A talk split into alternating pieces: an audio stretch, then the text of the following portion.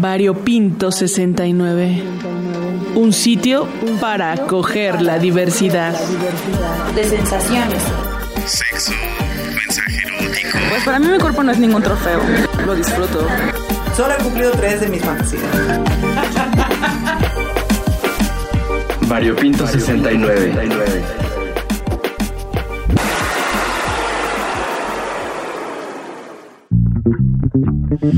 Vivo sin pensarlo y me estoy enamorando de quién soy. Bajo esta luz estelar. Sigo alucinando, pruebo todos los colores con mi lengua y no quiero parar. Esto me empieza a gustar.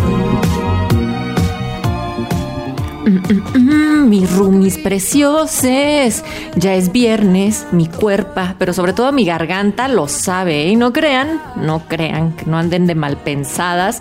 Aunque sí vamos a prepararnos unas bebidas enjundiosas porque tengo música y tengo muchas actividades que pueden estar bien relacionadas con este viernes, además de que grabaremos nuestro podcast. Pero, ¿qué les parece si les pongo esta rolita que se titula Roto, una rola que se desprende del álbum Inválido, que este mes verá la luz y resonará en nuestros oídos y que parte de la honestidad de Gus Guevara, quien es activista, consultor, conferencista y ahora también músico? Ya te estoy viendo tu cara de sorprendida, mana, ya sé que ando bien acelerada. Es el café, es el café. También, ajá, y que conoceremos más. Además, lo quiero ligar con el roperazo de esta noche. ¿A poco no, mi mana? Ya sé, mana. Pues por ahora vámonos cantando y como dices, suele a la radio y lo descubrimos. Pero, pero grita como yo, mana. Porque mira, en lo que yo me preparo la bebida, tú gritas. Súbele a la radio.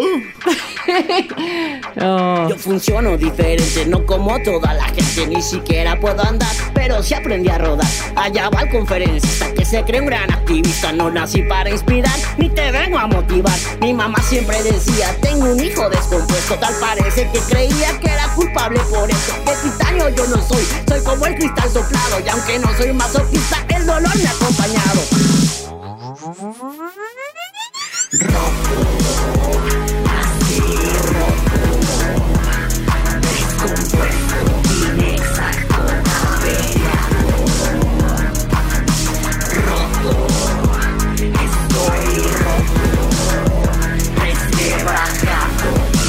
Me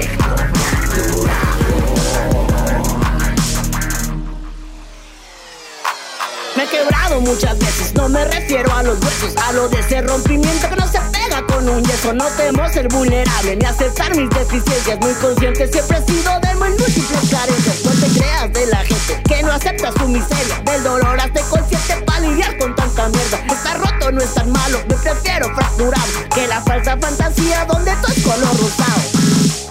ます。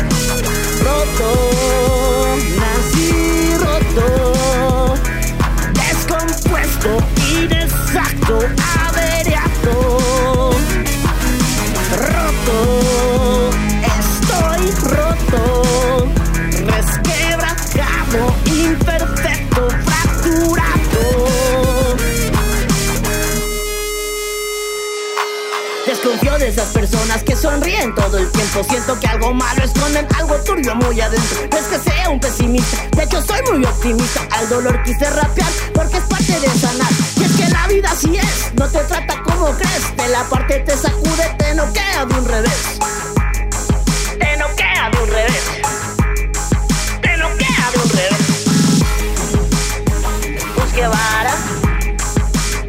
4x4. Iguana Records. Todos estamos rotos, papi. Rómpete, quiébrate, hazte trizas. Y después de todo, toma ese dolor y conviértelo en arte. A ver, ¿qué tal? ¿Qué te pareció la Cris? Ay, no, bueno, yo ya hasta captaron mi atención, ¿eh, muchachas? Ya estoy interesada en qué están haciendo. Ya sé, y además, pues, justamente Natalia que nos platicaba de este personajazo, pues en el roperazo también lo vamos a encontrar diciéndonos cositas, van a ver, así es que estén atentes. Ay, pues me pareció muy buena rola. Yo creo que está perfecta, muchachos, para iniciar ahora sí el Día Internacional de las Personas con Discapacidad. Pero ya saben que siempre nosotros lo hablamos desde el, el ámbito de la diversidad sexual. Bueno, a ver, ya estoy lista. A ver, Alex, tantito para allá porque aquí le tapas tantito a Natalia. Ok, ya está. A ver, pues empecemos la grabación de nuestro podcast sobre el Día Internacional de las Personas con Discapacidad. En 3, 2, 1.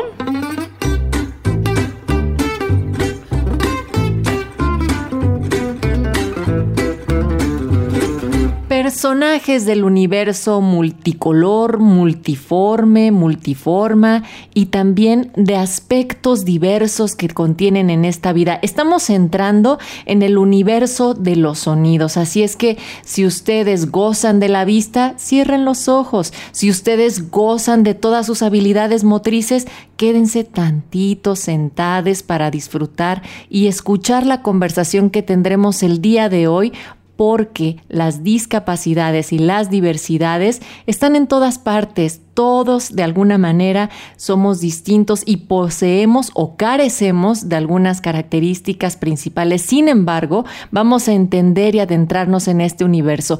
Yo soy su Rumi Natalia, pero siempre aquí está la voz. La voz, pero ahora tú me andas echando la competencia porque hablaste bien sabrosísimo. Mana, bien sensorama. Yo me puse en modo sensorama, así de ahí les va. Exacto, exacto. Pues eso, yo me sentí pues muy acompañado, muy cobijado. Pero que nos cuenten, les vario escuchas, cómo se sienten con tu voz y cómo también utilizan como técnicas tal vez para despertar sus sentidos. Nos lo pueden compartir en el Instagram arroba variopinto.69 y en Facebook y en Twitter arroba variopinto69 sin el puntito. Ahora que si usted gusta más de la comunicación por el teléfono, por el WhatsApp, pues está el 55 12 33 29 15. Y hoy queremos, por supuesto, darle la más cordial bienvenida a nuestra gran invitada y queremos que tú nos platiques quién es, qué ha hecho y que inicie ya, mana. Ya sé, pues hoy nos acompaña Erika de Arnal Gallegos, quien es actriz y psicóloga con maestría en psicooncología y actualmente es directora de la compañía de teatro ciego MX. Trabaja en un reclusorio de la Ciudad de México con programas culturales de reinserción social y brinda terapias en línea con el proyecto personal Psicoline o Psicoline profesora del Sistema de Lectoescritura Braille y Lengua de Señas Mexicana y seminarista en la Iglesia Bautista Oref y finalmente usuaria de un perro guía. Erika, bienvenida, ¿cómo estás? Bien, muchas gracias, pues muy contenta de estar aquí con ustedes. Yo desde que leí dije, a ver, ¿qué es esto? O no, mana, tú también tienes la curiosidad, ya sé. ¿Qué es el Teatro Ciego MX? Bueno, pues Teatro Ciego MX es una compañía eh, de teatro eh, incluyente, llamémoslo de esa manera. Nosotros iniciamos hace ya casi 15 años, ya vamos a cumplir 15 años. Yo tenía 16 años cuando empezó todo y el fundador es Juan Carlos Saavedra. Entonces, pues él tenía la idea de hacer un montaje en la oscuridad. Él era profesor de secundaria. Entonces, pues nada, como para estas fechas de Día de Muertos, Halloween y demás, iban a hacer una obra en completa oscuridad que se llamaba Bajo el Puente, que la escribieron justamente chavitas de, esa secundaria. Y entonces, pues él salió de ahí y estaba también pues de moda y en tendencia esto de diálogos en la oscuridad. Entonces Juan Carlos dijo, bueno, ¿por qué no hacer una obra de teatro pero con ciegos? ¿no? O sea, una obra a ciegas pero con ciegos, así como lo hacen en diálogos en la oscuridad. Entonces, pues nada, de ahí empezó el primer proyecto que fue Bajo el Puente. Yo creo que nunca Juan Carlos se imaginó el impacto que iba a tener después, pero la verdad es que creo que inició muy bien. Éramos ocho personas, hombres y mujeres ciegos, ciegas, con baja visión también. Y le llaman normovisuales, a mí no me gusta ese, término, pero, pero bueno, digamos, personas que ven, ¿no? También, eh, con y sin discapacidad. Y así inició la compañía Teatro Ciego. Eh, ya cuando hicimos la publicidad y, y, no sé qué para poder presentarnos, que era el estreno en Casa Azul, resulta que mm, el diseñador hizo la postal y entonces le puso ahí Teatro Ciego, ¿no? Entonces de ahí pues se quedó como ya la compañía Teatro Ciego, porque era esta, pues esta forma de hacer teatro al inicio. Y bueno, ya ha ido cambiando el concepto y todo de, de, del formato, ya no lo hacemos en la oscuridad, sí tenemos algunos montajes en la oscuridad, pero pues ya ahora es, es la compañía Teatro Ciego. MX, pues solo como para hacer diferencia, porque bueno, hay otras compañías que, que se llaman también Teatro Ciego en otros lugares. Erika, y también parecería obvia la pregunta, pero ¿cuál ha sido la importancia de hacer teatro desde eh, la condición o de, desde, la discapacidad? y no que sean actores o actrices que no sepan lo que es vivir con esas circunstancias y que le estén hablando, digamos que a la gente de algo que tal vez no les representa como tal.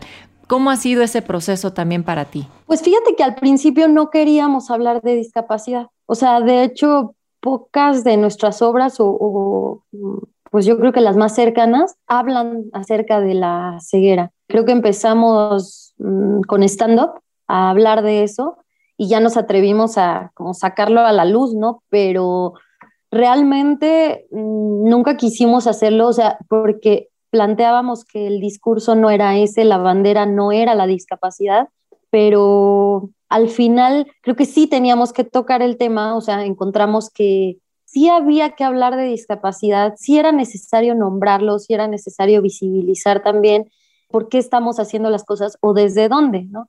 Tal vez no es que nuestro discurso sea, ay, somos ciegos, pero al final somos actores con esta característica que es la ceguera, ¿no? Entonces, pues solo había que pasar por ahí en algún momento. Tú has tenido la oportunidad de participar en montajes en donde además de trabajar con personas con discapacidad, también se han abordado temas de las diversidades. ¿Cómo ha sido también este proceso? ¿Qué coincidencias y qué resultados has tenido? Híjole, pues mucha confrontación. Yo creo que el resultado principal ha sido eso, la confrontación con algo que no conocíamos. Nos empezamos a inmiscuir más en esto a partir de Construyendo la Carne, que es una obra en la que trabajamos con la dirección de Stephanie Sherman, Atanasio Cadena y Juan Carlos Saavedra. ¿no? El acercamiento fue desde pensar, o sea, la directora pensaba, y, y de ahí va su doctorado, me parece, plantear cómo entendíamos de la construcción de género las personas con discapacidad visual, ¿no? Entonces su planteamiento era, bueno, todos los que ven tienen esta cosa de, ah, rosa, femenino, azul, masculino, ¿no? Así, yéndonos a lo muy, muy básico. Eh, tal vez ciertos ademanes, ¿no? O cómo vestirse de cierta manera, cómo moverse, ¿no? Y entonces las mujeres son así y los hombres son de tal manera, mucho más rudos, no sé, se tenía como, como una serie de planteamientos en cuanto a lo femenino y lo masculino. Entonces ella decía, las personas con discapacidad visual no tienen eso, ¿no? O sea, ellos son ciegos, entonces no tienen este aprendizaje visual que hemos tenido todos los demás. Pero ella no se esperaba que las personas ciegas, pues éramos ciegos con la discapacidad adquirida, ¿no? Entonces ya dejamos de ver siendo grandes. Entonces ya teníamos toda una construcción, pues igual a la de los demás, eso no se ha perdido, ¿no?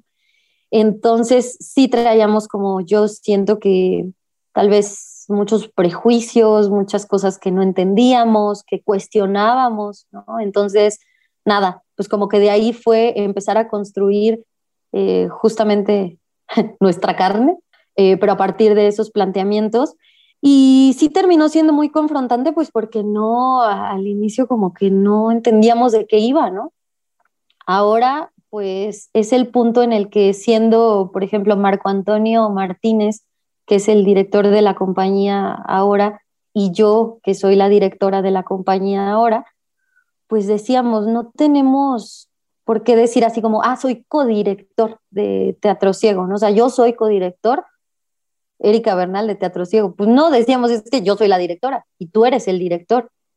¿Por qué? Pues porque cada uno tiene su algo que aportar, ¿no? Yo desde mi parte femenina, tú desde tu parte masculina, o yo desde mi masculinidad y tú, Marco, desde tu feminidad. Hay muchísimo que hablar acerca de eso, ¿no? Y creo que el inicio fue el proceso de construyendo la carne, para ahora nosotros poder entender toda esa complejidad, ¿no? Y creo que aún nos falta mucho. Vas, la Cris. Oye, Erika, veía que pues, eres psicóloga. ¿Tú crees que te ha ayudado incluso a ti entiendo que ya como a redescubrir tu cuerpo, pero también en estos programas culturales que haces, ¿cómo ayuda estos dos ámbitos? O sea, por una parte la psicología y por otra parte, pues, el, arte y la cultura. Para mí, por ejemplo, en el reclusorio, hablando específicamente del trabajo que hago allí, empecé como psicóloga tal cual, pero después dije, no, aquí falta algo de creatividad, ¿no? O sea, falta algo que, que aperture así para que ellos terminen de, ¿no? Como de darle una vuelta de tuerca a la terapia, creatividad aquí, ¿no? Entonces empecé a, a meter pues otros programas de, u, otras propuestas, ¿no?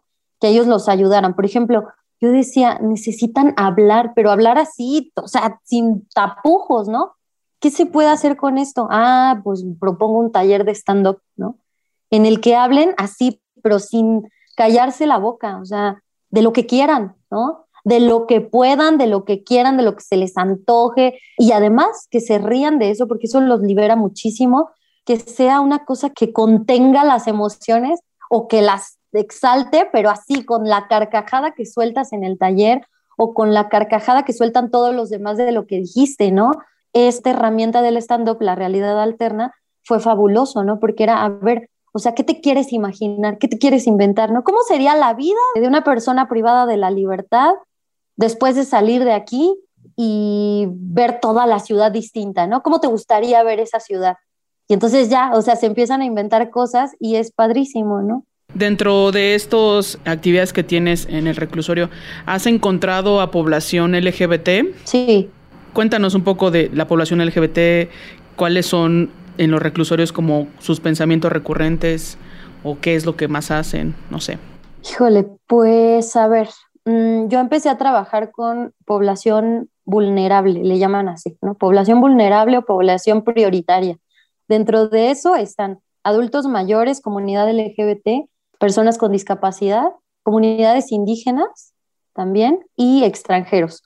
Entonces, bueno, yo decía, ¿cómo hago actividades con todos ellos? ¿no? O sea, ¿qué, ¿qué tanto hago? Para empezar, lo que me dijeron fue, ay, es que la comunidad LGBT, ten cuidado, ¿no? Porque son los más conflictivos sea, de verdad así, no, no, no puedes cambiar una palabra porque, bueno, ya te están metiendo una demanda, ¿no? Y es cierto, e, es cierto porque pocos saben defender sus, sus, derechos y la comunidad LGBT sí que se ha dado a la tarea de saber cuáles son sus derechos, ¿no? Entonces, el director de, grupos prioritarios, que también pertenece a la comunidad LGBT, ¿no? Entonces, él luchaba mucho porque decía, a ver, si te dice que es Bugambilia, Rubí, Elena o lo que sea, te tienes que dirigir a ella como ella y como Elena, ¿no? Entonces sí hubo que hacer como toda una campaña de muchas actividades hasta que me acuerdo mucho de eso, que esta persona que también pertenece a la comunidad, y entonces eh, dimos una capacitación con todos los custodios y con los de administración y demás, con todo ese equipo, para decirles desde eso, ¿no? O sea, cómo nombrarlo, porque no lo sabemos nombrar y entonces desde ahí no lo puedes visibilizar con dignidad porque no sabes qué decirles, ¿no? No sabes cómo dirigirte a la gente y entonces en lugar de ayudarles a saber cuál es su sentencia, pues te metes en un lío porque ya te metió una demanda porque no le hablaste con respeto, ¿no? Entonces era iniciando desde ahí, desde hablar con respeto y, con las necesidades que la gente requiere. ¿no? En el marco del Día Internacional de las Personas con Discapacidad, desde la psicología, desde eh, la cultura, ¿cuáles son como las cuestiones que necesitan todavía, pues, ya sea hacerse o reforzarse, pues, para, por así decir, que haya una igualdad de las personas con discapacidad, de las personas de la diversidad sexual con discapacidad en la actualidad?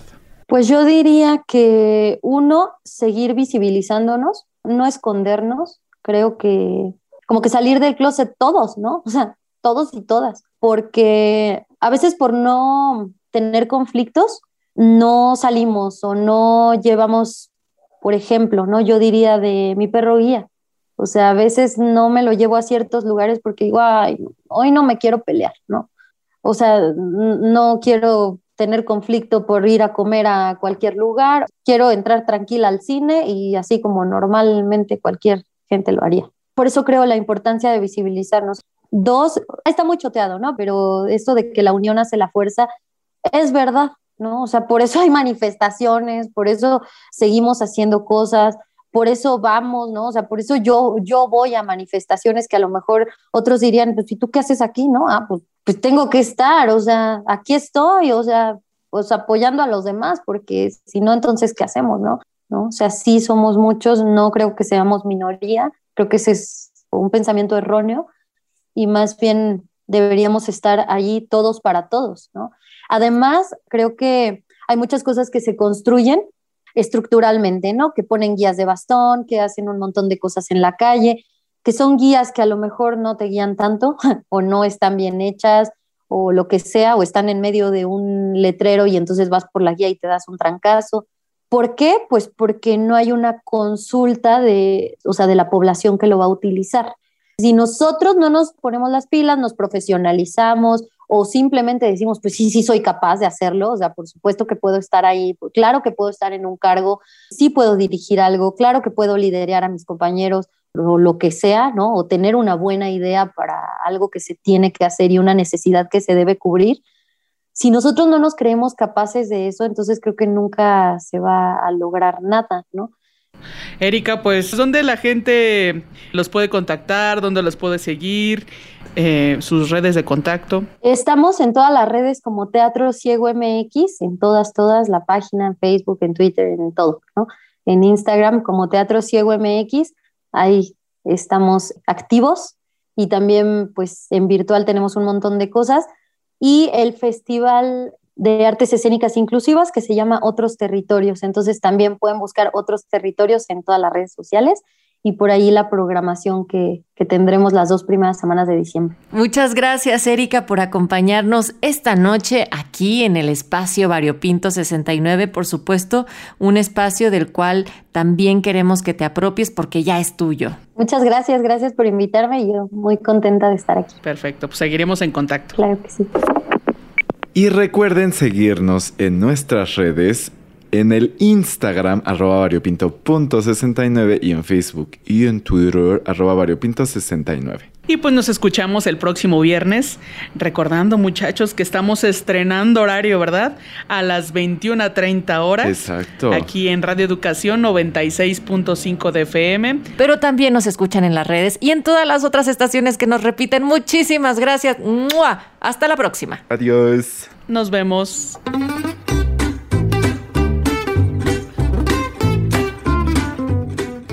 Corte, muchachos. Listo.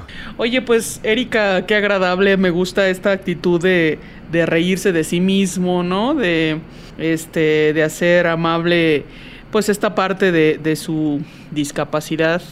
Y también, pues, nos recuerda esto que siempre hemos dicho, como que unidos somos más. Me quedo con una sensación muy grata a partir de la charla que tuvimos con Erika Bernal Gallegos, que sin duda nos llevó a sensibilizarnos de otra manera para poder tener otros ángulos desde los cuales percibir nuestras realidades. Clara muestra de que si se quiere, se puede. Y pues ahora sí, esta historia. Sí, el roperazo del que ya les di un adelantito musical antes del podcast de esta noche. Ah, caray. ¿Ves la canción que nos puso en el inicio? Vamos a seguir con Gus Guevara, que como ya nos decía es activista, mercadólogo y conferencista. Pues además, justo cuando ahora se mete a la música, Ay. porque él dice que desde que tiene memoria ha sufrido de la desigualdad por vivir con una discapacidad. Canta a todos aquellos que en algún momento se han sentido pues así como, como no validados. Entonces te lo voy a enchufar. No, Alex, ya sabes que yo no le hago eso. A ver, dale play, dale play de un vez. vale, vale. Hola, ¿qué tal? Mi nombre es Gus Guevara, soy activista, soy consultor, soy conferencista y ahora también traigo un proyecto entre manos llamado Inválido que me ha convertido precisamente en intérprete de este proyecto que yo le llamo activismo musical que busca justamente arrebatar el poder a aquellas personas que siempre lo han tenido y que busca visibilizar a las personas con discapacidad y a todas aquellas personas que en algún momento de sus vidas las han invalidado. ¿Ya viste? Está malito. Cállate, güey. Nos va a escuchar. Está chuequito. No señales, se va a dar cuenta. Inválido surge desde la intención de darle un nuevo significado, de resignificar algunas palabras utilizadas como insultos, utilizadas para menospreciar, para sobajar, para minimizar, como lisiado, como maricón, como la palabra inválido por sí sola y justo la intención es quitarles este poder porque muchas veces históricamente han sido utilizadas para señalar y para hacer sentir menos a las personas con algunas características como las personas con discapacidad o los hombres homosexuales. 4x4 Iguana Records. Lo que busco con esto es que las poblaciones con discapacidad, particularmente con discapacidad física, aquellos que hemos sido llamados lisiados, aquellos que hemos sido llamados minusválidos e inválidos, pues retomemos estos términos, le demos la vuelta y cambiemos el concepto. La intención es que nunca más ninguna persona vuelva a sentirse menos al escuchar estas palabras y que este insulto pierda su carga peyorativa, nos lo apropiemos y de deje de ser eso, deje de ser un insulto y se convierta en una característica que nos recuerde cómo durante mucho tiempo fuimos violentados, pero que ahora ya no lo vamos a permitir más. Pobrecito está malito. Considero que toda la inspiración y el origen de este material, estas seis canciones que conforman este EP inválido, llegaron en el momento y tiempo adecuados. Creo que los años que he recorrido por el activismo me han dado las herramientas para el día de hoy poder estar escribiendo sobre esto, poder estar interpretando sobre esta y no es más que la historia, es el testimonio de mi vida, es un recorrido sobre mis sentires, sobre mis experiencias.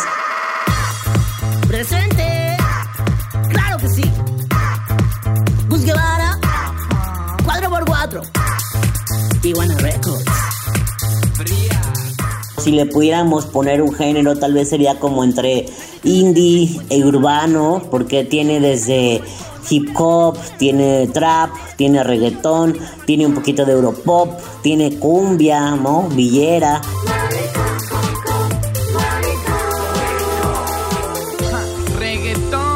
Una de las razones precisamente para hablar de esto, para convertirlo en música, fue por la razón de hablar por aquellas personas que nos salimos de la norma, aquellas personas que no estamos representadas en los medios, aquellas personas que no estamos representadas en el arte, que no tenemos un espacio y un lugar en la esfera pública a nivel mediático, a nivel artístico, a nivel cultural justo de ahí también la necesidad de generar una representatividad, que haya artistas con discapacidad que no solamente tengan que hablar de discapacidad, que estén haciendo algo diferente, que estén proponiendo otra cosa justo una canción que viene en el EP se llama Visible y es la canción que cierra, es la culminación de esta historia, de este testimonio. El disco lleva un recorrido desde la canción Roto, que es una canción muy cruda, que es una canción muy resiliente, que es una canción que habla sobre saberse, sentirse y aceptarse y vivirse con estas quebraduras que tenemos las personas. ¿Y qué vamos a hacer con estas quebraduras, con estas llagas, estas fracturas? Y no solo lo hablo desde mi realidad, yo vivo una condición llamada osteogénesis imperfecta, que hace que me fracture con facilidad, sino que hago esta analogía de que no se necesita romperse un hueso para estar rotos, ¿no? Y cómo estas rupturas y cómo esta resiliencia y este dolor se puede transformar en algo tan mágico, en algo tan inspirador para otras personas como es la visibilidad y es como cierra el disco. Yo funciono diferente, no como toda la gente, ni siquiera puedo andar, pero sí aprendí a rodar. Y bueno, pues ojalá que llegue a muchos rincones, ojalá que llegue a muchos espacios y ojalá que lo disfruten, casi año y medio de creación y que esperamos que lo disfruten muchísimo, así como Imanol Ligoa, que es el productor y un servidor, Gus Guevara, lo hemos disfrutado en el camino de la construcción y la creación de este discazo que seguro les va a encantar.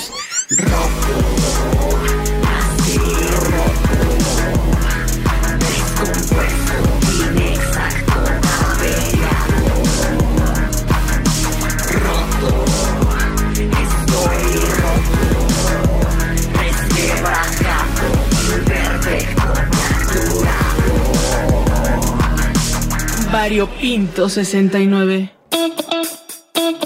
Gracias por acompañarnos en el departamento de Variopinto 69. Se despiden tus roomies de confianza, Jesús Pelayo, Juan Ramírez, Mónica Salcedo, Natalia Luna, Víctor Castellanos y los vecinos bulleristas, Luis Luna, Antonio Fernández y Arturo Mendoza. ¿Puedo pasar? Y la casera Lourdes Mugenburg.